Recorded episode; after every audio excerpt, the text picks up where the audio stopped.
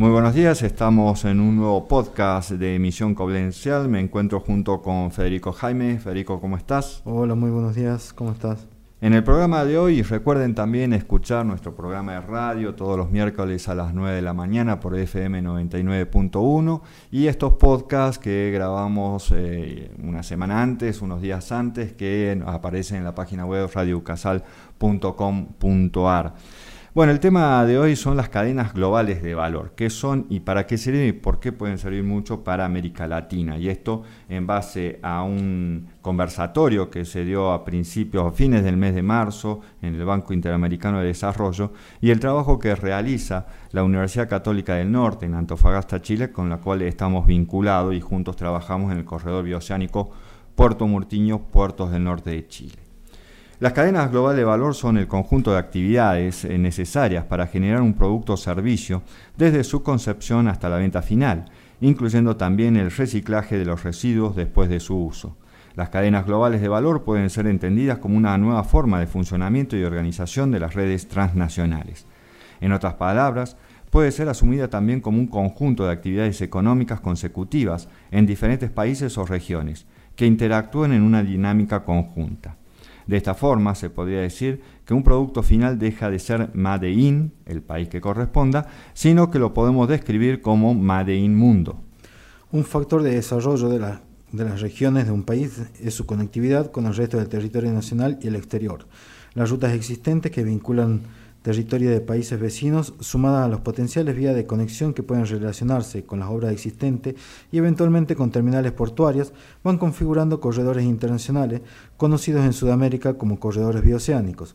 Esta conectividad toma en cuenta complementariedades socioeconómicas, logísticas y productivas entre regiones vecinas, constituyendo ejes de integración y de desarrollo.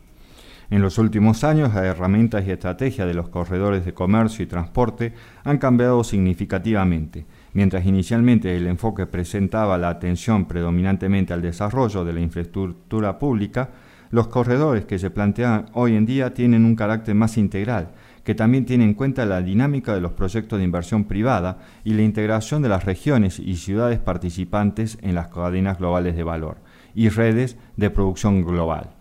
Esto ha llevado a una nueva generación de corredores caracterizada por la promoción de la integración internacional en las cadenas de valor, el desarrollo de regiones como centros logísticos y hubs de transporte públicos y privados. Los corredores transporte y comercio también están estrechamente vinculados a los procesos de integración regional, que en una escala amplia tratan de aprovechar la complementariedad entre territorios y países vecinos para aumentar su competitividad global. Con respecto a este tema, en un conversatorio virtual organizado por el BID, se expresó el presidente de Colombia, Iván Duque Márquez, y el presidente del BID, Mauricio Claver Carone. El presidente de Colombia, Iván Duque Márquez, sostuvo que en América Latina y el Caribe el comercio intrarregional no llega al 30%, mientras que en Europa supera el 60 o 65%. Entonces, el primer reto para América Latina es aumentar el comercio intrarregional.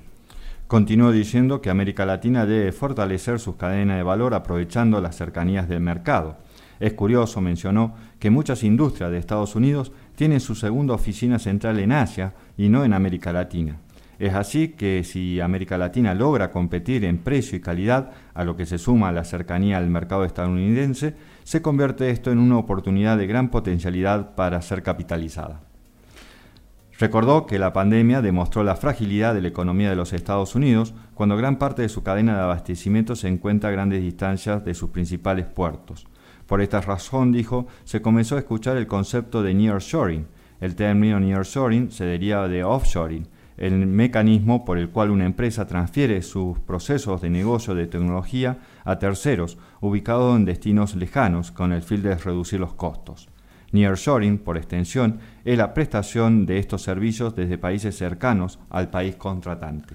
En el caso de los Estados Unidos, por ejemplo, las ventajas del nearshoring con Latinoamérica son evidentes. Se comparte con América Latina usos horarios similares, la proximidad física permite que los clientes viajen y tengan reuniones cara a cara con sus proveedores, tienen mucha más afinidad cultural y de idioma, además de que la región ya tiene tecnología bastante madura, capaz de ofrecer calidad aún a bajo costo, principalmente por las diferencias cambiarias y del costo de vida.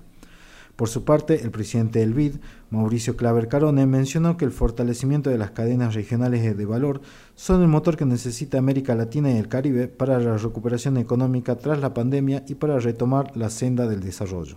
Según Claver Cardone, entonces la importancia de las cadenas globales de valor es tal que América Latina y el Caribe deben actuar rápidamente para aprovechar esta oportunidad y cosechar sus beneficios, atrayendo inversión extranjera y fortaleciendo las cadenas regionales de valor, de tal modo que la relocalización de la producción se traduzca en más actividad económica, más y mejores empleos en los países de la región.